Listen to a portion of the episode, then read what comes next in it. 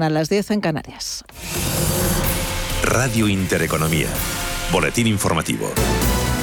Buenos días. El Gobierno valora los datos de paro correspondientes al mes de noviembre. Son casi 75.000 empleados menos y 61.700 cotizantes más. La ministra de Trabajo, Yolanda Díaz, destaca que estamos ante la mayor caída de la serie histórica en este mes y que la tasa de paro se sitúa por debajo de los niveles del inicio de la legislatura. Paloma Arnaldos, buenos días. Buenos días. La bajada del mes de noviembre deja el número total de parados en algo más de 3.180.000 personas, la más baja en un mes de noviembre desde 2008. En cuanto al número total de trabajadores inscritos en la Seguridad Social, superan los 19.752.000, la cifra más alta de la serie histórica. En esta cifra, no obstante, también están incluidos los trabajadores que aún están en ERTE, que ascienden a algo más de 125.600. Por sectores, el que, el que volvió a liderar la contratación fue el de la educación, con casi 30.000 afiliados más en noviembre respecto a octubre, seguido del comercio. La hostelería, entre tanto, siguió perdiendo cotizantes con algo más de 62.600 menos. Gracias, Paloma. Datos en deparo y afiliación a la Seguridad Social, ha dicho Valentín Bote, director de Rasta Research. Sin duda, positivos. Sin duda, es un buen mes de noviembre, un aumento de la afiliación muy intenso en comparación con noviembres anteriores. Igualmente, un comportamiento del paro pues bastante inusual por lo importante del descenso en este mes de noviembre también. Y la contratación también ha mostrado un gran dinamismo, no solo superando el mismo mes de, 2010 y de 2020, sino situándose incluso mejor que 2019, lo que sin duda pues es eh, bastante llamativo. Y el pasado mes de octubre entraron en España 5,13 millones de turistas internacionales, cinco veces más que en 2020, pero todavía lejos de los 7,58 millones de ese mes de 2019, antes de la pandemia. Según estadísticas, esos 5 millones de personas gastaron algo más de 5.500 millones de euros, un 546% más que un año antes, pero muy por debajo de los más de 8.300 millones de hace dos años. En Reino Unido, el tradicional primer emisor para el mercado español, que había perdido esa posición durante toda la pandemia en favor de Francia, vuelve a recuperar la primera posición con más de 953.000 turistas en octubre, más de seis veces por encima del año anterior, aunque lejos aún de los 1,66 millones de hace dos años. Datos de llegada de turistas extranjeros que ha valorado el presidente del Gobierno, Pedro Sánchez. Hoy mismo, el Instituto Nacional de Estadística acaba de hacer público que más de 5 millones de turistas han llegado a España en el mes de octubre, lo que supone un crecimiento nada más y nada menos que del 400% respecto a octubre del año pasado. En definitiva, el desarrollo de España como una de las eh, principales potencias turísticas internacionales es buena prueba de ello. El turismo ha acompañado nuestra transición hacia la democracia, el proceso de modernización económica, la formación de la comunidad abierta, vital, acogedora que es eh, nuestra nación España hoy.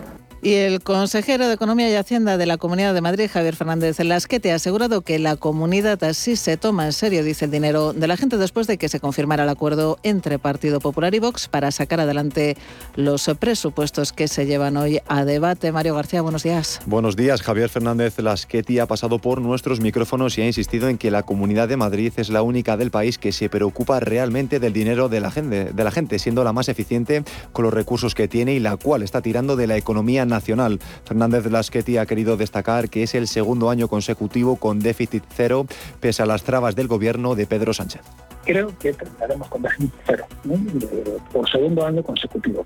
creo que, es un, hito importante, sobre todo teniendo en cuenta una cosa, y es que este año eh, se nos había anunciado a todas las comunidades autónomas por parte del Ministerio de Hacienda, de Alejandro Montero, eh, una, una determinada aportación como, como fondo especial porque sigue habiendo gasto, gasto COVID eh, y de repente a mitad de año, el mes de julio, o sea, ya entrada la segunda mitad del año, nos quitaron eh, a la Comunidad de Madrid 700 millones de euros porque cambiaron el criterio de distribución.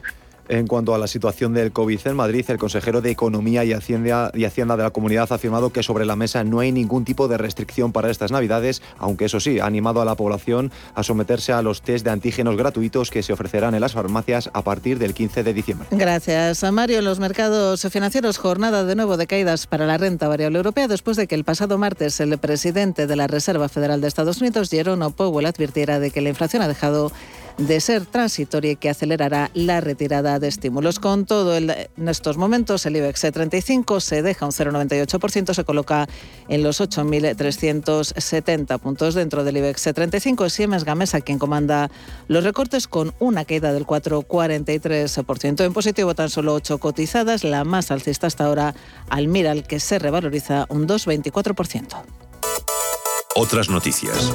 El volcán de Cumbre Vieja en la isla de La Palma cumple este jueves 74 días de actividad con la nueva colada norte, la número 8 a 800 metros del centro del barrio de La Laguna y tras registrar el segundo día de mayor sismicidad después del récord de terremotos del día anterior. La lava, recordemos, ha afectado ya a 2.860 construcciones desde el inicio de la actividad volcánica el pasado 19 de septiembre, de las cuales 2.748 han sido destruidas en su totalidad. Continúan escuchando Radio Intereconomía, se quedan ya con Capital. La información volverá dentro de una hora. Radio Intereconomía. Eres lo que escuchas.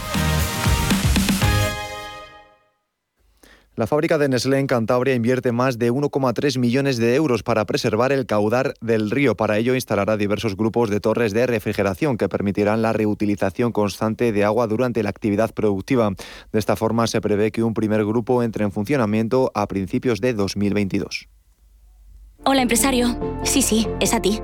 Seguramente en los últimos meses has oído hablar de la digitalización de las pymes y de sus beneficios. Trabajar en la nube, herramientas en movilidad para los empleados, la ciberseguridad, todo esto y mucho más. Claro, es que ya es una realidad.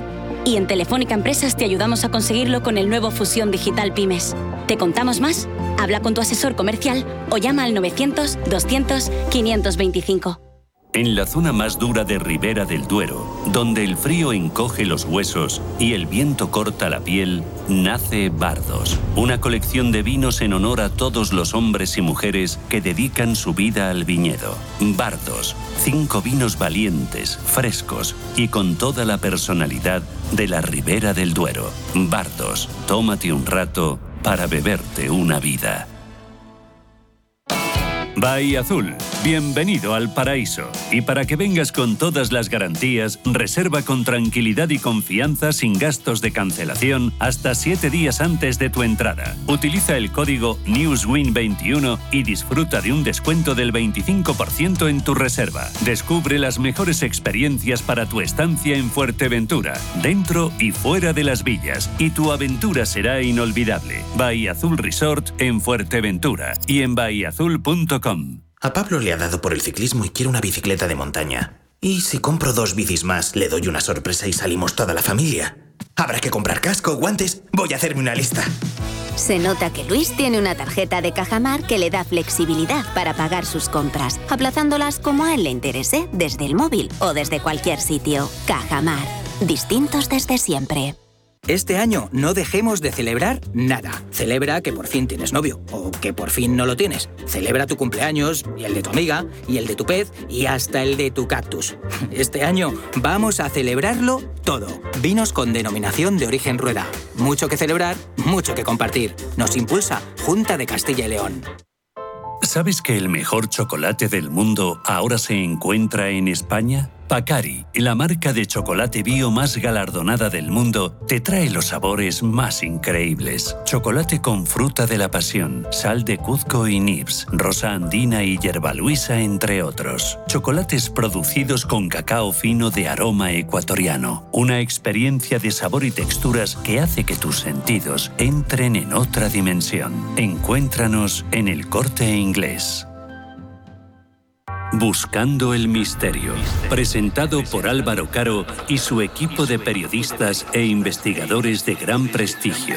Conexiones en directo desde los lugares más encantados de España. Ufología, tertulias, debates y grandes invitados. Buscando el Misterio. Os esperamos los jueves de doce y media a una y media de la madrugada en Radio Intereconomía.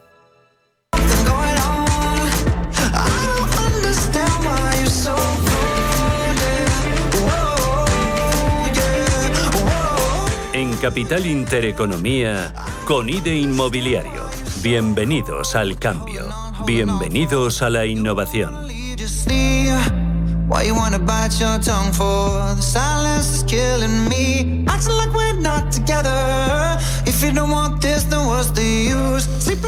11 y 10 minutos de la mañana, aquí comienza con NIDE Inmobiliario y es que es mes de diciembre, iniciamos mes y hacemos también balance del comportamiento del año para el sector. Es un cierre de año que viene con algunas incertidumbres que pueden seguir marcando el paso del año que viene. ¿Y por qué? Bueno, pues porque este cierre de año llega con algunas previsiones que hablan de cómo el sector inmobiliario prevé un aumento del 8% en los costes de producción el próximo año y no solo por ese incremento en los costes de materiales provocados precisamente por la escasez de materias primas, sino por el incremento en los costes laborales. Es lo que dice la mayoría de los encuestados en ese informe diagnóstico de la construcción del tercer trimestre de este año que ha elaborado el Consejo General de Arquitectura Técnica de España y también la RIS. El resultado del informe señala además la escasez de trabajadores como el principal freno al crecimiento de la actividad. Y esto es un problema. Y nos preguntamos qué sectores eh, serán protagonistas del inmobiliario el año que viene. Bueno, pues parece que los sectores industriales y el logístico, el residencial en rentabilidad y los alternativos son los segmentos que mejor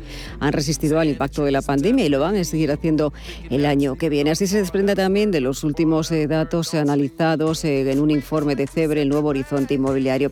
En el extremo opuesto, eso sí, se encuentran los segmentos del retail, de, los hoteles y de las oficinas cuyos activos pues, se han depreciado con motivo también de la pandemia, aunque la situación pues, ha mejorado en el tercer y cuarto trimestre de este año. Vamos a hablar también de una iniciativa esta mañana en el segmento de las oficinas y de coworking que protagoniza la compañía LUM. Pues de momento la semana nos deja también varios protagonistas en el entorno empresarial Cebre, que ha, ha decidido reorganizar esa estructura para acelerar en residencial y es que Javier Linketan le liderará el nuevo área de la consultora. Su objetivo será duplicar la facturación y la plantilla de este negocio en tres años, alcanzando los 20 20 millones de euros para el año 2024 y también llegar hasta los 100 empleados. Eh, ¿Será porque el mercado residencial tira con fuerza? Bueno, pues lo vamos a analizar también con nuestros invitados en esta mesa. También noticia esta mañana, como el Fondo Verde abre o tiene vía libre para negociar esa venta de vía Celere después de que haya terminado ese periodo de exclusividad con Neynor. A partir de ahora se pone el foco en otras promotoras también cotizadas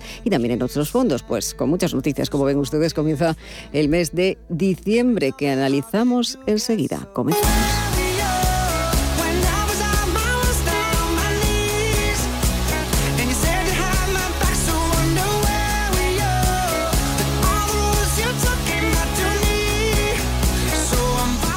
Pues comenzamos analizando las noticias que va a dejar el mes de diciembre, que puede dejar el mes de diciembre. Sobre la mesa vamos a saludar a Daniel Cuervo, director de General de Asprima. Daniel, bienvenido, buenos días.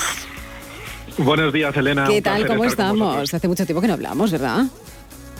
Pues sí, hace tiempo ya que no coincidimos, con lo cual encantado de volver a estar contigo. Pues igualmente, eh, vamos a analizar algunas eh, noticias ¿no? que llegan a este sector, pero hay una que sobre la que te quería preguntar. Ahora saludamos a los invitados también que nos acompañan en esta mesa este jueves, pero eh, hablaba el inicio precisamente del programa de bueno pues de cómo hay alguna previsión que habla de cómo el sector inmobiliario bueno pues ve un aumento del 8% de los costes de construcción el próximo año, el 2022. ¿Esto está preocupando, Daniel? Pues efectivamente que está preocupando, porque es una situación que ya cuando eh, teníamos constancia de ella a mitad de este año, eh, pensábamos que iba a ser mucho más coyuntural de lo que está siendo y parece que todo indica que será una realidad para todo el año que viene o por lo menos gran parte del año que viene. No es la primera vez que tenemos que gestionar imprevistos tan importantes y tan cruciales como estos, porque al final todo esto se, se repercute eh, en todo lo que producto final, lógicamente, y, nuestro cliente pues tiene una capacidad limitada de, compra, ¿no? No, no, con lo cual estamos, eh, bueno, pues eh, estamos llegando a soluciones entre promotores y constructores y también fabricantes de materiales, pues para que evidentemente evitar que este impacto pues eh, afecte de manera importante al, mercado de la demanda que también está comportándose, como sabes, Elena, y las cifras pues son buenísimas, ¿no? Entonces, es una cuestión que claro que preocupa porque, porque al final el precio eh, es muy sensible en el mercado. Decías tú, la demanda se está comportando. Bueno, hemos visto un tercer trimestre y lo que todo eh, prevé es que el cuarto trimestre sea tan bueno como, como el tercero. Eh, ¿Esto significa que el 2022 va a iniciarse el año también con gran demanda de vivienda y sobre todo el protagonista va a ser el residencial? Pues todo parece indicar que efectivamente eh, el protagonista va a ser el, residencial. Es verdad que en términos inmobiliarios eh, un sector como el logístico y el industrial también está comportándose francamente bien. Eh, se está focalizando mucha inversión también en ese sector, pero en cuanto a residencial es verdad que es eh, bueno pues eh, el que está concentrando mayor importe de, inversión y bueno las cifras, los datos y como se dice los fundamentales pues son sólidos y nos invita a pensar que será un buen año. Mm, bueno, voy a saludar al resto de invitados que nos acompañan en esta mesa esta mañana. Eh, Faustino García, director de residencial de MVGM. Faustino, bienvenido, buenos días. ¿Qué buenos tal? Días. Vosotros sois una consultora eh, como encargado de la parte residencial de lo que estamos hablando. Eh, ¿Cómo se está viviendo desde vuestro punto de vista este, esta demanda del residencial? ¿Terminará el año con estas previsiones que estamos, de las que estamos hablando y comenzará el año con mejores previsiones, Faustino? Sí, bueno, hemos visto desde el segundo trimestre del año que se ha animado mucho la, demanda en el mercado residencial. Nosotros estamos más especializados en, la explotación de inmuebles y más en, el alquiler, pero seguimos muy de cerca lo que son las, transacciones en, venta y hemos visto un, repunte importante comparando con las cifras del año anterior en producto en venta. Eh, que podemos llegar entre un, 6 y un 10% de, de, incremento. Sí que es verdad que estimamos que, que desde este momento ese incremento de precios se, se verá más moderado porque ya hemos tenido el aluvión de compra de esa demanda latente que estaba pendiente de poder adquirir una vivienda y que se ha ido almacenando durante el periodo de, la pandemia dura. Ahora seguimos hablando, pero tenemos, tenemos que presentar al siguiente invitado, Miguel Ángel Gómez, presidente de la Asociación Madrileña de Empresas Inmobiliarias de Amadei. Miguel Ángel, bienvenido, buenos días. Buenos días. ¿Qué tal? Bien hallado, le iba a decir. Primera vez en este programa, además. ¿Ustedes representan a cuántas eh, empresas inmobiliarias en Madrid? Aproximadamente unas 400 eh, empresas inmobiliarias. Eh, eso supone aproximadamente unas, no sé, hablando de unas 1.600, 1.700 personas relacionadas con el sector de la intermediación inmobiliaria. Eh, ¿Cuál es la sensación del, mercado? ¿Cuál es la sensación de la asociación? Positiva, muy positiva, siempre. No, nosotros creemos que el, que el mercado va a seguir, además somos un sector súper fuerte y hemos sufrido mucho en el año 2020. Eh, se ha demostrado en el 2021 que que las ventas van a subir, además se prevé que, cerremos con aproximadamente cerca de unos 600.000, se habla, entre 550 y 600.000 unidades, o sea que eso hace que el sector eh, vaya todavía mucho más, más largo y con mucha tranquilidad para el año que viene. La subida de precios esperamos que no, que no haya mucha, entre un 2, 3 como mucho el año que viene, muchas en muchas zonas, en algunas incluso habrá bajadas que estén muy tensionadas, pero vamos, por el resto muy positivo. Eh, Daniele, vamos a poner ya temas sobre la mesa para ir charlando un poquito de todo. Eh, y claro, hablaba de, al principio también de un informe en el que dejaba, eh, bueno, pues señalaba esa escasez también de, trabajadores, ¿no? Como el principal problema para el crecimiento del sector. Hemos hablado en varias ocasiones. Esto va a ser, bueno, pues una asignatura pendiente en el año 2022, ¿verdad? Correcto, Elena. Eh, la verdad es que los grandes desafíos o retos que tenemos por delante es un poco cómo mitigamos ese incremento de los costes de construcción de ciertos materiales, que todo hay que decirlo, que es verdad que ya hay algunos eh, materiales que han tocado techo, parece que han tocado techo, y, vemos cómo la curva va descendiendo. Otra cosa es, como hablábamos antes, cuánto va a durar o si vamos a volver a los niveles del 2019 mm. eh, y cuándo. y luego la otra cuestión es, bueno, la falta de mano de obra, que tenemos un problema de profesionales, de gente que pues al final eh, tenemos muy limitado el número de trabajadores eh, activos y no somos atractivos pues para la gente joven o para eh, la gente que está en desempleo y que, y que, y que quiera trabajar en nuestro sector. En ese sentido, ya llevamos más de dos o tres años con, con, muchas tensiones y, y, efectivamente será una de las cuestiones que el año que viene pues tendremos que tendremos que gestionar. ¿no? Miguel Ángel, se habla también en la asociación de este problema que está hablando. Sí, sí, además lo comparto totalmente con Daniel. La, la, entrada a nuestro sector de los trabajadores les cuesta mucho. O sea, el trabajar, ellos en obra nueva para todo el tema de la construcción y demás, y nosotros en la intermediación de segunda mano, una agencia inmobiliaria le cuesta muchísimo convencer a una persona que es una profesión muy digna y muy rentable, ¿no? O sea, sí que está costando. Yo creo que esto se tiene que conseguir con una regulación del sector o en el que consigamos una, una formación profesional o algo para que la gente entienda que estos sectores, que tanto la construcción como la intermediación, mueve muchísimo para el PIB eh, tanto nacional como, como madrileño. ¿eh? eh Faustino. Sí, nosotros también eh, vemos que es un, problema importante y que puede ser uno de los factores que tensionen los precios para, para el año que viene. Incluso desde el punto de vista de los fondos institucionales que quieren implantarse en, nuestro país, pues es uno de los problemas eh, que analizan desde el primer momento. Eh, claro, hablamos de fondos, hablamos de los Next Generation. os lanzo también una pregunta porque habíamos hablado mucho durante todo el año del significado que puede tener para, para el sector inmobiliario. Acabamos el año también con la incertidumbre de cuándo llegarán parte de esos, eh, de esos fondos ¿no? hasta el sector. Iniciamos el año, Daniel, pensando en que, bueno, pues que va a impactar precisamente sobre el sector en el año 2022. Eso es lo que se prevé. Correcto. A, los problemas de tensiones que hablábamos antes hay que sumarle pues que los, los, fondos europeos y, en el presupuesto están recogidos más de 2.000 millones de euros eh, para el año 2022 eh, que hay que gestionar, con lo cual nos enfrentamos a cómo vamos a eh, pues cómo vamos a actuar en nuestra actividad ordinaria junto con eh, bueno pues eh, lo que se va a demandar a nivel de materiales a nivel de profesionales destinados a las rehabilitaciones. Fundamentalmente es donde se concentran las ayudas en nuestro sector eh, de los fondos europeos y vamos a ver cómo somos capaces de entre todos aprovechar esta ventana, esta oportunidad que tiene España, yo creo de manera histórica, de regenerar y de rehabilitar su parque existente, que lo tenemos, eh, la media es de casi 50 años de antigüedad del parque existente de viviendas en nuestro país, que son unos 20 millones de viviendas, y tenemos una oportunidad histórica de disponer de fondos, eh, pero claro, en un tiempo eh, muy concreto, ¿no? Y con las dificultades que estamos hablando de, sobre todo de la falta de, de personal.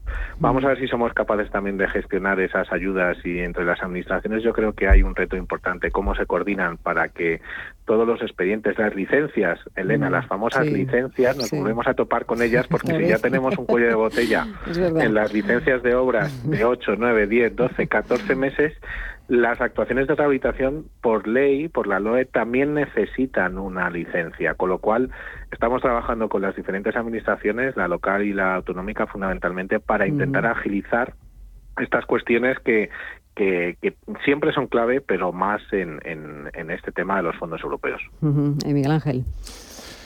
Yo, yo estoy de acuerdo. O sea, me acuerdo con el tema de, la, de todas las licencias de rehabilitación, lo que va a suponer que nos podemos tirar, si nos en Madrid, por ejemplo, aportan 500 millones de euros, que es lo que está destinado creo que en el presupuesto de la Comunidad de Madrid, eh, podemos tirarnos para poder hacer una rehabilitación, no sé, ocho meses, nueve meses, un año.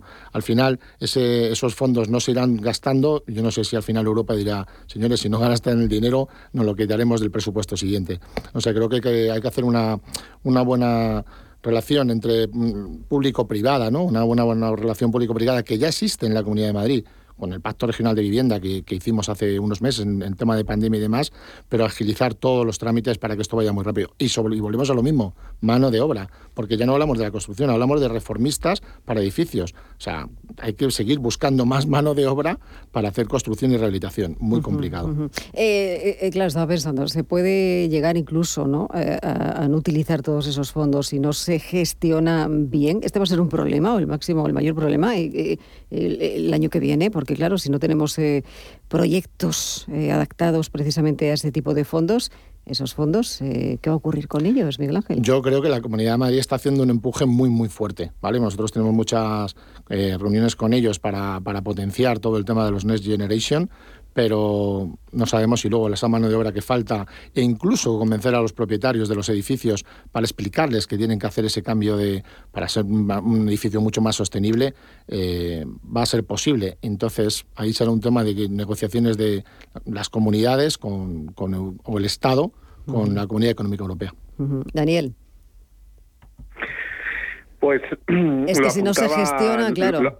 El problema está en la gestión. Claro, lo acaban de apuntar. Eh, mira, eh, mm, de primeras falta, eh, yo creo, una gran campaña de comunicación y concienciar a los ciudadanos de que sean ellos los que le reclamen al administrador de fincas eh, que quieren aprovechar esta ventana de los fondos europeos de subvenciones para mejorar su edificio y por lo tanto mejorar sus futuras eh, facturas energéticas del mismo, con la, consecuente, con la consecuente eh, incremento de valor que tiene para, para esas viviendas. Y es una ventana que os aprovecha ahora o sí o sí se va a tener que hacer una rehabilitación seguro en los próximos años en ese edificio con mayor coste evidentemente para los propietarios, con lo cual creo que hace falta una campaña de concienciación de los ciudadanos y que no sea ya tanto del administrador o de la empresa eh, constructora o la empresa o el Mm. agente rehabilitador que quiera eh, hacer esa actuación o que lo proponga a la comunidad de propietarios y luego que se lo presenten a los vecinos, sino que sea ya una concienciación ciudadana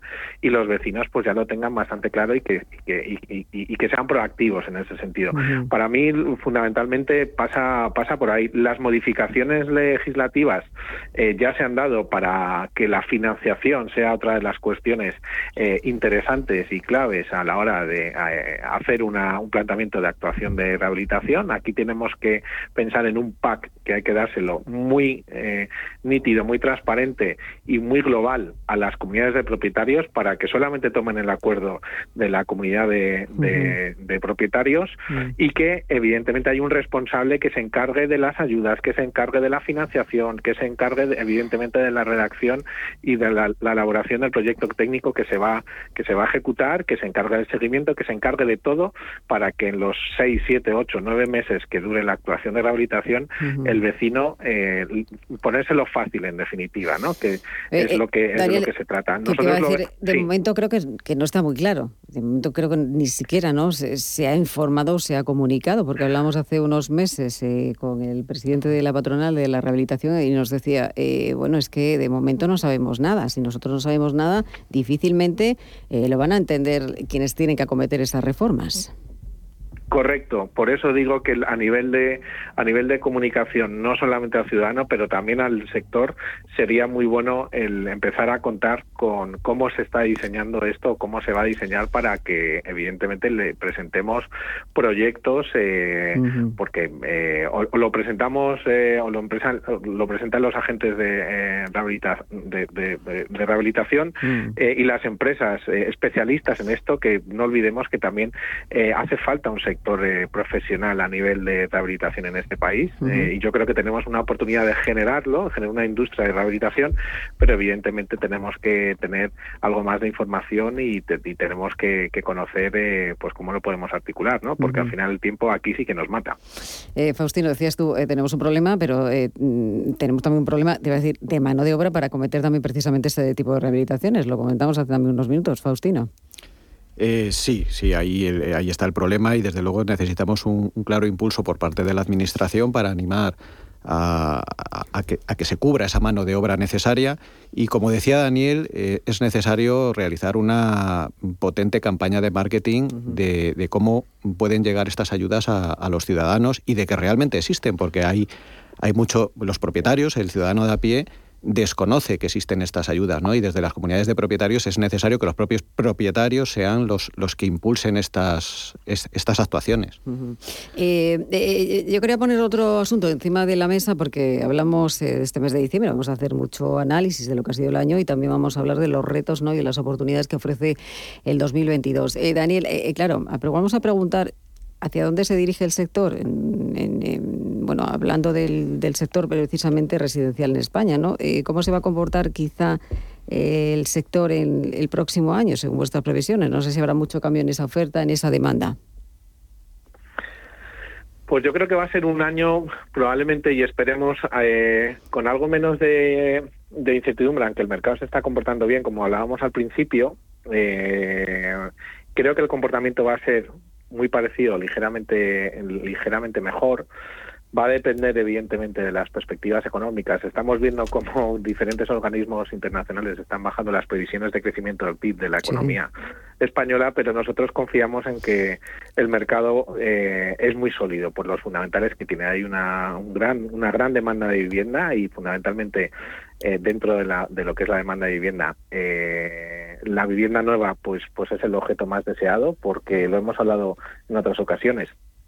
Se está infraproduciendo vivienda en los últimos eh, seis, siete años en este país. Estamos gozando de una buena situación, pero no obstante, eh, las necesidades que tiene eh, nuestro país de vivienda nueva, de, ge- de generación de hogares nuevos, son entre 130 y 150 mil viviendas al año. Nosotros estamos produciendo en torno a las 100.000. Ya veremos cómo terminamos este año, pero yo creo que serán cifras en torno a las 100.000 que no que no están mal porque serían cifras muy parecidas a las del 2019-2018, con lo cual ya hemos recuperado una parte muy importante, un 20-25% que fue un poco el impacto que tuvo en el sector eh, la crisis del COVID en el año 2000, 2020.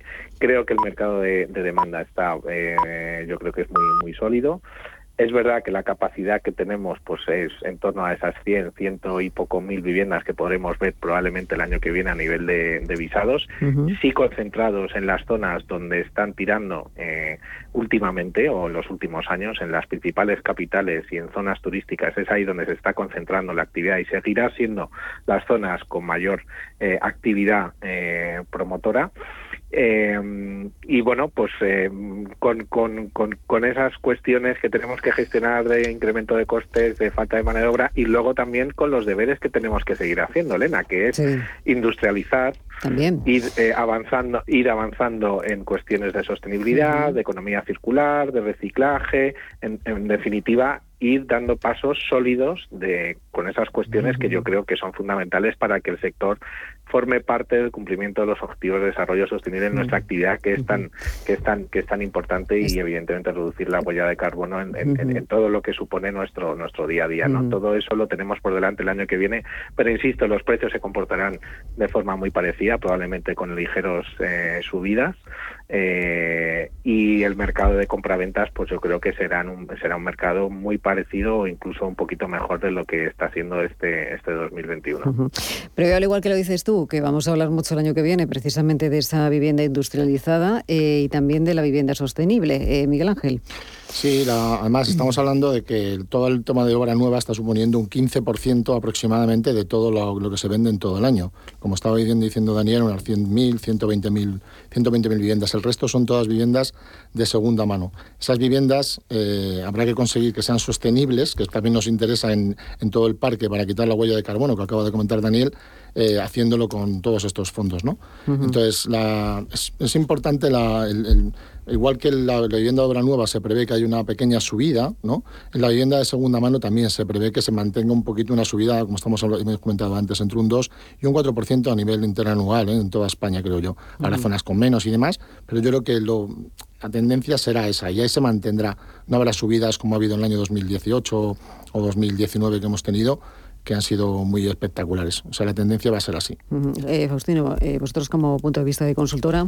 Sí, nuestras estimaciones son similares. A mí lo que me gustaría recalcar mm, sobre la vivienda nueva es que una motivación de, del tirón que va a tener en el próximo año es que es la única que puede cubrir las nuevas necesidades que se han ido generando eh, con el COVID. ¿no? Y, eh, ahora mismo el, el, cliente lo que busca es eh, viviendas con más zonas verdes, más zonas de convivencia, terrazas y el producto de segunda mano muy difícilmente puede aportar esas soluciones. ¿no? Es la vivienda nueva el, producto que, realmente el, cliente de hoy en día eh, demanda y busca. Eh, Faustino, eh, vosotros que tocáis, te iba a decir, tema de inversión, rentabilidades de los activos aquí en España, y ¿cómo se ha comportado precisamente el año 2021? ¿Cómo vamos a cerrar? ¿Hay cierta interés precisamente por estos activos en no sé ciudades como en Madrid, en rentabilidad, en Madrid y en Barcelona, siguen siendo las ciudades donde mayor demanda vamos a tener? Eh, los fondos de inversión institucionales, sobre todo los que provienen de, Alemania, Holanda, siguen muy, muy interesados en, invertir en España. Están buscando producto en, eh, eh, en conversaciones con promotores ¿no? para conseguir producto en rentabilidad. Y, el interés sigue, sigue ahí, sigue presente y, el año que viene se, seguirán viendo operaciones muy interesantes. ¿no? es, es, un producto que se necesita en España, no hay vivienda en alquiler nueva y bueno, funciona muy bien en, Europa y en España tiene que funcionar también. Eh, ¿Puede novelar algo la futura ley de vivienda en todo esto, Daniel? Pues espero que espero que no, pero bueno, es verdad que no ha sido una buena noticia, es verdad también por otra parte que le queda el trámite parlamentario que serán muchos meses y también confiamos en que el texto eh, mejore ¿eh? porque, porque también a través de, de, las aportaciones del resto de partidos políticos probablemente tengamos un texto más amable o más conveniente para el sector, porque es verdad que estamos de acuerdo en que hace falta un, un equilibrio una y una ley eh, de vivienda a nivel nacional nos parece que es adecuada, pero no en los términos en los cuales se ha planteado. ¿no? Mm. Eh, por lo tanto, eh, confiamos en que ese trámite parlamentario mejore el, el texto. Será una cuestión a, a, que yo, yo entiendo que será difícil que esto esté en vigor el año que viene. -huh. por lo tanto, somos bastante... Eh, Optimistas. Eh, reservados, no. optimistas, efectivamente. Optimistas reservados. De que esto tenga el menor in, eh, eh, eso es, de que tenga el menor impacto en el, en el mercado. Pero uh -huh. evidentemente esto está aquí. Es un texto que yo creo que no conviene al, al, sector de la vivienda o a la sociedad en, en general, uh -huh. que de ser así, eh, pues tendrá sus consecuencias y las consecuencias será pues menos producción de vivienda, menos producción de vivienda de Bilturren, menos colaboración público-privada y por lo tanto un mercado muy restringido con unos precios evidentemente eh, disparados porque la oferta se resentirá y uh -huh. aquí muchas veces eh, no hay que no hay que hacer ingeniería o, o, no hay que cursar 20 másteres como para saber cuál será el resultado eh, del mercado si esto entra en vigor. O uh -huh, sea que, uh -huh. que, ese sería el, el, panorama. Miguel Ángel. Sí, nosotros con, totalmente de acuerdo en que es el ciudadano el que al final le va a afectar esto. O sea, el tema de la, de la limitación en el alquiler en esas zonas tensionadas que ellos dicen y a ver cómo las miden y cuáles son, va a ser todo, va a ser malo para, para el ciudadano. Además, nosotros desde la patronal del sector, desde FADEI, se está haciendo bueno, una, una, una, presentación para la regulación del sector de la intermediación inmobiliaria, ¿no? Porque ahora todo el mundo, pues cuando vas a una cafetería, una persona tiene que hacerse el carnet de manipulador de alimentos para ponerte un café, mm. pero para hacer una intermediación inmobiliaria no hace falta nada. Mm. Entonces estamos, se está solicitando, hemos, hemos hecho una presentación para poder poner, poner en, esta, en esta ley, que se apruebe en esta ley, el, el, que por lo menos tenga una formación mínima, un seguro de responsabilidad civil, etc. Y todo esto es para el bien del consumidor final, que es el ciudadano.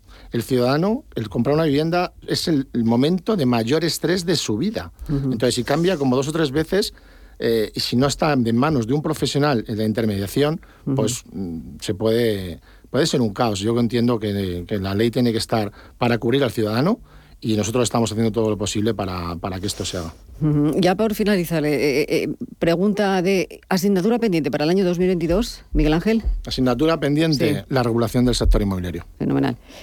Faustino, asignatura pendiente. Yo también opino que la regulación es fundamental y que cada vez se profesionalice más y que las reglas del juego sean claras, que no, no se pueden cambiar las reglas de juego a, a mitad de partida. Fenomenal. Daniel. Pues yo creo que una eh, que no se que no se juegue desde la administración central con el con la vivienda, eh, que, es, que, que hace falta una una, una legislación firme a largo plazo, un plan de vivienda eh, a largo plazo sólido, eh, con unos presupuestos eh, y con una partida presupuestaria mucho más importante de la que se da en, en, este momento.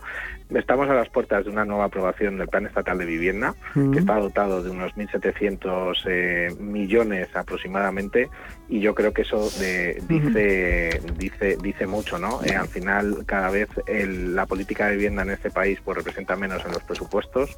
Estamos a la cola de la Unión Europea y esto al final repercute en el mercado y, uh -huh. y la situación pues eh, es la que uh -huh. todos conocemos, ¿no? Con lo cual ahí sí que creo que eh, la asignatura pendiente por parte de la Administración Central es que se tomen en serio esto, que le dediquen los recursos que necesita eh, el país y que tiene de la mano, o sea, que tiene la mano al, al sector privado porque hay inversión, hay uh -huh. ganas, eh, hay conocimiento y es verdad que tenemos tensiones de, de, sobre todo de mano de obra y por supuesto también que dignifique y que nos permita tener una formación pues eh, profesional eh, mucho más pegada a las necesidades que tiene. Bueno, pues eh, ahí queda el mensaje. Yo creo que está muy claro lo que habéis dicho. Ha sido un placer. Seguiremos hablando, ¿eh? porque queda muchísimo por hablar en este foro inmobiliario. Daniel Cuero, muchísimas gracias. Buen día. Un abrazo. Un abrazo. Miguel Gracias, Ángel Gómez, presidente de la Asociación Madrileña de Empresas Inmobiliarias Amadei. Muchísimas gracias por acompañarnos. Gracias a vosotros. Y también a Faustino García, director de residencial de, v, de MVGM. Muchísimas gracias, Faustino. Un Gracias placer. a vosotros. Gracias. Igualmente, Nosotros continuamos ahora hablando del segmento de oficinas y del coworking con la compañía Loom. El futuro de las pymes está en la digitalización. Solo el 20% de las pymes afirma tener un grado de digitalización alto. La digitalización de las pymes clave para la economía. Hoy, la transformación digital de las empresas no es solo una noticia, es una realidad. Y en Telefónica Empresas te ayudamos a impulsar la digitalización de tu negocio con el nuevo Fusión Digital Pymes. ¿Te contamos más? Habla con tu asesor comercial o llama al 900 200 525. Deutsche Zurich Pensiones ofrece una amplia gama de soluciones para el ahorro colectivo y da respuesta a los diferentes perfiles inversores. Confía en Deutsche Zurich Pensiones para la gestión del plan de pensiones de tu empresa, con la solvencia de dos grandes grupos multinacionales como Deutsche Bank y Zurich Seguros. Asesórate llamándonos al 93 367 3830 o entra en dzp.es. Puente de la Constitución Reserva una experiencia única en la cuna de la Ribera del Duero, con una decoración navideña ideal para disfrutar estas fiestas, en el segundo mejor pueblo de España para explorar en familia, esto es, en Peñafiel, villa gastronómica e histórica por excelencia. Ahora es cuando el gestor lo invierte todo en renta variable. No me hagas spoilers.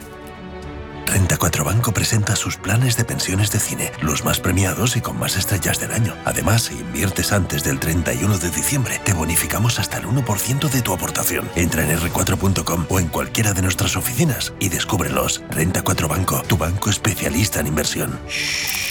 Perdón. Gestora más premiada por expansión All Fans y líder de la Liga de las Estrellas de Morningstar. Consulta las bases de la promoción en r4.com. El futuro no está escrito, se construye. Porque tu futuro también es el nuestro, en Caja Rural te aportamos toda nuestra experiencia. Planes de pensiones de Caja Rural. Construyamos tu futuro juntos. Ven antes del 31 de diciembre y obtén interesantes incentivos. Documento de datos fundamentales para el partícipe, alertas de liquidez, indicador de riesgo, planes en promoción y condiciones en segurosrga.es. Planes de pensiones Caja Rural de Zamora RGA. Al lado de la gente y siempre con Valladolid. Escucha Salud para Todos en Radio Intereconomía, presentado por Mirella Calderón y con la colaboración de Pedro Tormo. Consultas en directo llamando al 91 533 1851, de lunes a jueves de 10 a 10 y media de la noche. Con IDE Inmobiliario, cada jueves de 11 a 12 de la mañana en Capital Intereconomía. Y hablamos en los próximos minutos eh, con LUM, la división de espacios flexibles de Merlin Property. Vamos a saludar precisamente a Fernando Ramírez, director de LUM. Fernando, bienvenido, buenos días. Hola, buenos días. ¿Qué, ¿Qué tal? ¿Cómo, vamos? Eh, Fernando, eh, fíjate que estamos hablando aquí del sector inmobiliario, no de cómo va a cerrar el año. Hay optimismo por parte de, bueno, de, de todas las empresas, de todos los empresarios, de todas las patronales, eh, si algo no lo tuerce en este caso. Pero para vosotros, eh, Fernando, ¿cómo termina precisamente el año?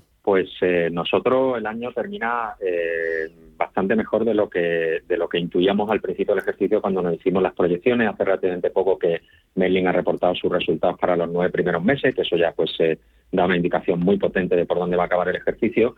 Y vamos a acabar en, en ocupación y en renta eh, pues por encima de, de, la indicación que dimos al mercado en su momento.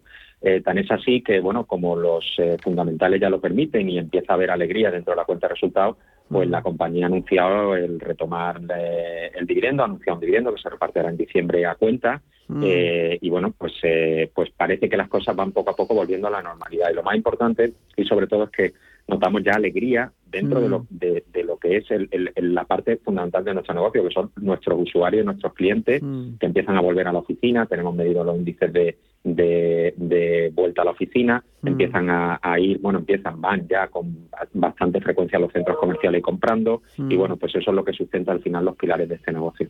Eh, te iba a decir, vosotros sois también un termómetro eh, muy visible ¿no? de lo que está eh, ocurriendo precisamente dentro de la economía, porque vosotros desde LUN sois una, bueno, eso, os dedicáis precisamente a ese sector de las oficinas y de esos espacios flexibles y claro, esto vosotros de septiembre, yo creo que fue la última vez que, hemos hablado, en estos dos meses tres meses, eh, bueno, eh, no sé cómo entiendo que, han vuelto, ¿no? Han vuelto a, recuperar la confianza, eh, a alquilar esos espacios también y a volver precisamente la confianza a todas las empresas. Sí, Loom es la división de espacio flexible de Merlin, es decir, que al final esto es oficinas, pero consumida en vez de formato de metros cuadrados a largo plazo por años, en formato de puestos de trabajo por meses, ¿vale? Hmm. La flexibilidad, claro, ha tenido, tiene los dos lados de la moneda. En lo más duro de la pandemia, el cliente era libre de cancelar el contrato de un día para otro, con lo cual hmm. el sector en general ha sufrido bastante y la ocupación se resintió muchísimo.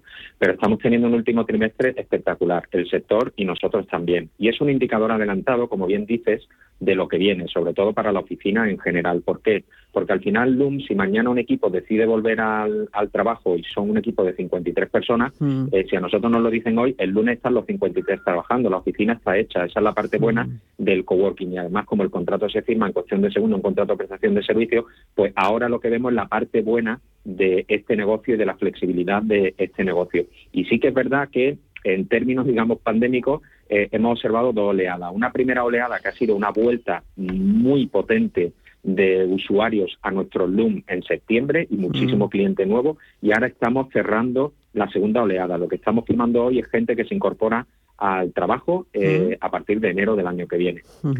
Y en, esa apuesta, Fernando, eh, eh, vosotros sabéis, queréis dar un paso más, ¿no? Porque habéis puesto en marcha ya, bueno, pues una, una apuesta fundamental para vosotros, que es un e-commerce que va a permitir facilitar ese acceso precisamente al alquiler de esas oficinas, ¿no? Y sobre todo una atención más personalizada con los clientes. Sí, bueno, el lanzamiento de la plataforma de e-commerce eh, que acabamos de lanzar es eh, la guinda eh, de toda la capa que nosotros denominamos Ultraflex dentro de, del abanico de servicios que presta Loom. La pandemia ha obligado a reinventarse a muchísima gente y a nosotros lo que nos llevó es a una capa en la cual hemos sido capaces de trocear los puestos de trabajo y venderlos por horas.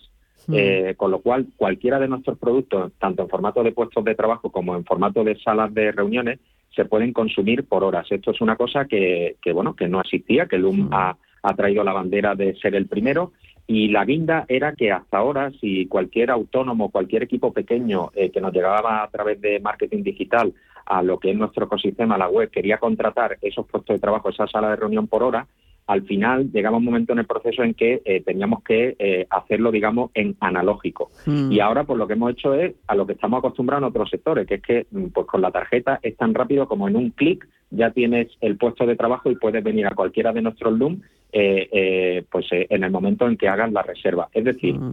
que esto que parece una tontería y que ya se da en muchísimos sectores, en el real estate no existía. En el mundo inmobiliario no había capacidad de comprar producto inmobiliario online y somos la primera compañía que lo hemos lanzado eh, a nivel nacional y a nivel europeo, lo cual es muy importante.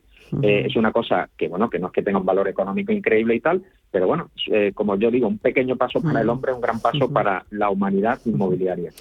Y un paso también para, para la sociedad, ¿no? Que, que, al final, bueno, pues repercute precisamente en todas sus necesidades. claro, hablabas tú de los espacios LUM. ¿Cuántos espacios LUM hay en este momento habilitados en España?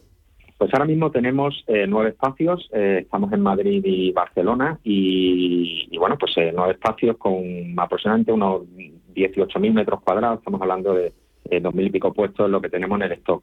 Pero precisamente como el flex está creciendo mucho y se está moldando a toda esta nueva normalidad como, como, como un zapato al pie correcto, mm. eh, pues eh, claro, lo que, lo, que, lo que va a crecer la huella en 2022 es un nivel que no habíamos alcanzado nunca. Básicamente va a crecer el número de espacios, el número de puestos disponibles en nuestra red en un 50% en proyectos que ya están en construcción durante 2022. Eh, Fernando, eh, hablábamos de, esa nueva aplicación. Claro, este lanzamiento se supone, ¿no? para quien quiera contratarlo, el pago por uso, como bien decías. cualquiera puede contratar un servicio, puede ser una empresa, puede ser un particular, puede ser un autónomo. Claro, puede ser una corporación o puede ser un, autónomo. Nosotros en la pandemia, curiosamente, sacamos productos precisamente que eran muy económicos, pero porque era un, formato de pago por uso. No, no tenías que ligarte un contrato de arrendamiento a largo plazo o a, o puestos incluso por meses. Entonces, si te apetecía un día salir de casa porque el teletrabajo ya se te caía encima, pues era tan sencillo como comprarte un bono para poder utilizarlo por hora en cualquiera de nuestros espacios. Eso ya lleva existiendo, ha sido un éxito. Tenemos un montón de autónomos y pequeñas empresas que van a diario a nuestro espacio para salir de los, del ostracismo del teletrabajo. Se ha dado el caso incluso de gente que su empresa le ha obligado a teletrabajar y que por no estar en casa durante tanto tiempo se han pagado de su propio bolsillo estos productos y se han ido moviendo por nuestra red de LUM pagando por horas. Eh, entonces, bueno, es muy eficiente porque con una buena planificación no estás obligado a pagar por un puesto de trabajo todos los meses aunque vayas la mitad. Si vas la mitad, pagas por la mitad. Eh, eh, te iba a decir, claro, eh, ¿qué es lo que ofrecen estos espacios, estos modelos híbridos de trabajo y espacios colaborativos? Porque alguien que pueda estar escuchando dirá, bueno, pues, pero ¿qué ventajas me, ofrece? Bueno, pues son, aparte de, la forma de consumirla, que ya digo, está troceada hasta la última expresión, pues son espacios que frente a la oficina convencional tienen un punto más vivo, digamos, ¿no? Eh, la principal diferencia es que hay personas al cuidado del espacio eh, de forma permanente, lo que en, la jerga denominamos los hosts. Y entonces eso significa introducir conceptos de hotel, ¿vale? En el mundo de la oficina. Son espacios donde hay como un concierge y, y que están al servicio del usuario para que la tecnología funcione bien, para recomiendan un sitio donde comer aquí cerca, para he tenido esta incidencia en el aire acondicionado o simplemente que os voy a hacer una sugerencia para mejorar el espacio en este y en otro, porque nosotros siempre estamos muy receptivos a la opinión de los usuarios, que son los que conviven y viven diariamente en el espacio. Y aparte, pues ponemos a su servicio una serie de actividades eh, que enriquezcan esta experiencia. Eh, hay una línea permanente de programación en los espacios, en las cuales, pues bueno, pues se ponen al servicio de todos los usuarios de los espacios una serie de eventos en los cuales pues se les cuenta desde cosas muy peregrinas a que, pueden ser como, como, como, como, digamos, registrar el IVA mensual hasta cosas más eh, sesudas en las cuales pues se, se le ayuda a fomentar la creatividad o a sacar adelante sus proyectos empresariales. Eh, ¿Qué papel tiene? Porque claro, eh, también pueden estar pensando los oyentes, la digitalización es un papel fundamental ¿no? y la innovación, pero ¿qué papel tiene precisamente la digitalización en esa gestión de un espacio de trabajo como es?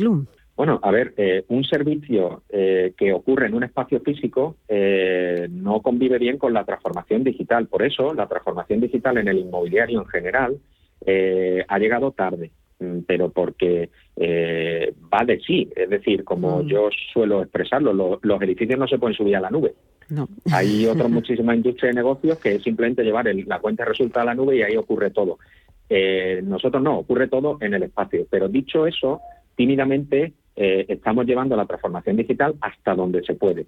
Mm. Eh, un ejemplo de la transformación digital es la posibilidad de comprarte un puesto y hacerlo todo online y aparecer mañana en el Loom que tenemos en Ramón de la Cruz en Salamanca mm. eh, con, tu, con tu justificante y tu control de acceso ya permitido y tu puesto de trabajo garantizado sin haber tenido ninguna interacción previa con nosotros, habiéndolo hecho todo online. Y después, a través de una aplicación, lo que sí hemos llevado es la interacción con el espacio un mundo digital todo el sistema de reservas de puestos, todo el sistema de reservas de salas, todo el sistema de, oye, los eventos que se ofrecen, mm. la asistencia a esos eventos también se reserva, todo eso se hace eh, a través de una aplicación online.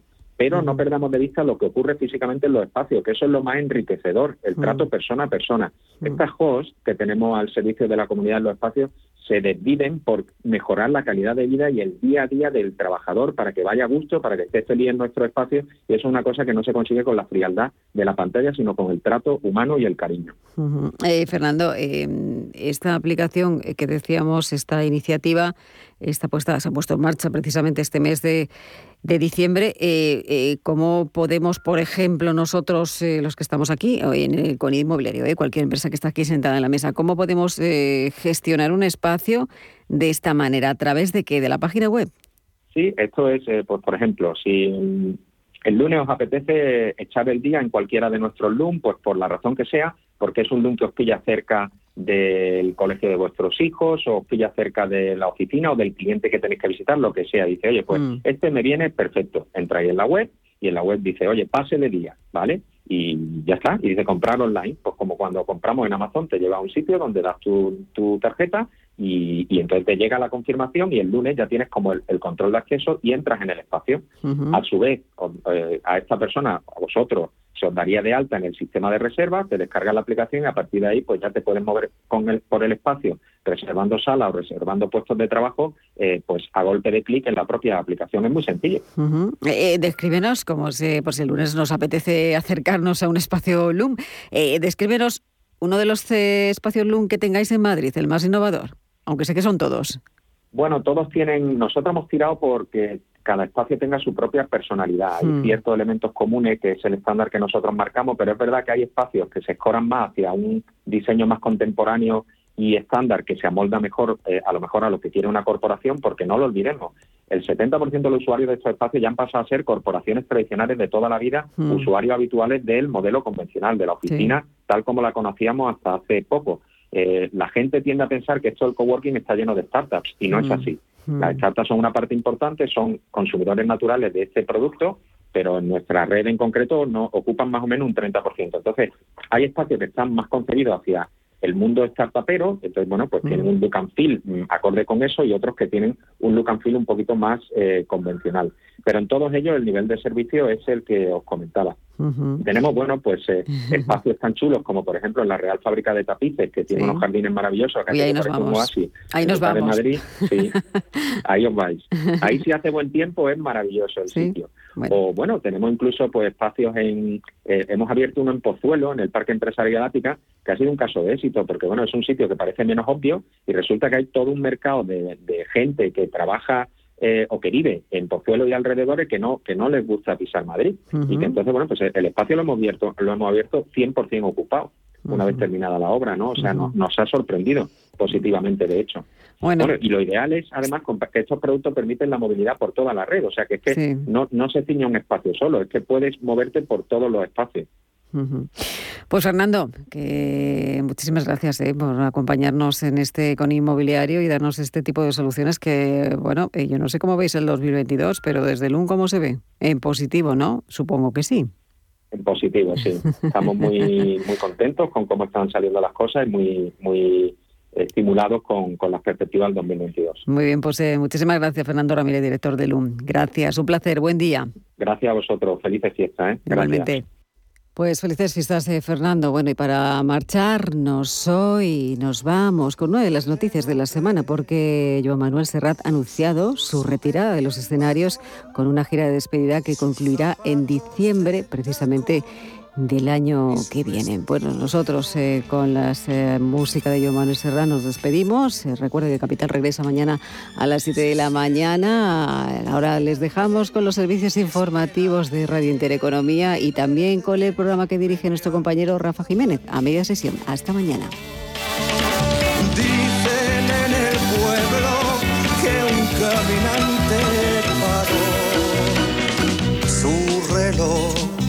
Una tarde de primavera. La economía en marcha, de 7 a 12 de la mañana, de lunes a viernes en Capital Intereconomía. Antes que de los sauces caigan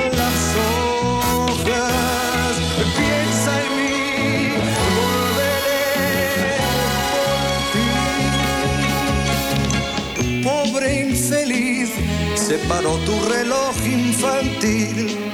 Una tarde plomiza de abril, cuando se fue tu amante.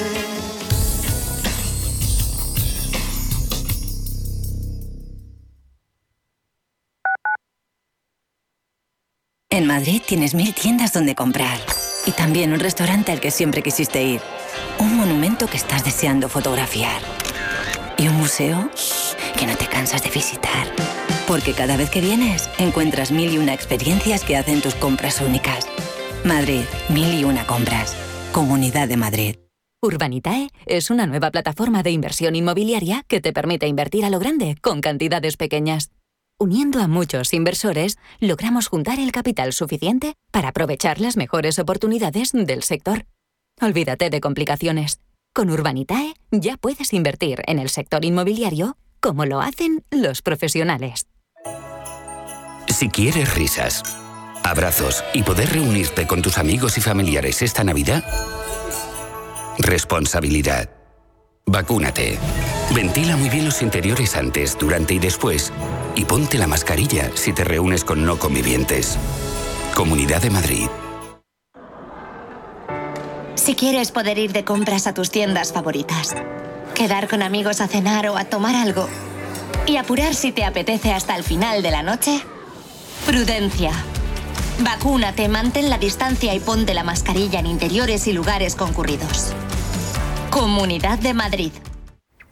¿Sabes que en Galicia puedes observar miles de aves? Ahora hay una más. El AVE llega a Galicia. Nuevo AVE en Madrid Zamora Ourense en dos horas y cuarto. Compra tus billetes ya y viaja a partir del 21 de diciembre. Consulta condiciones en renfe.com. La información tiene muchos puntos de vista, pero el tuyo lo tenemos los viernes por la noche en Informe Chorbinson, con Javier Chorbinson, en Radio Intereconomía.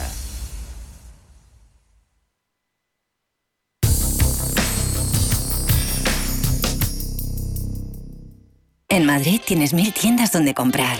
Y también un restaurante al que siempre quisiste ir. Un monumento que estás deseando fotografiar. Y un museo que no te cansas de visitar. Porque cada vez que vienes encuentras mil y una experiencias que hacen tus compras únicas. Madrid, mil y una compras. Comunidad de Madrid.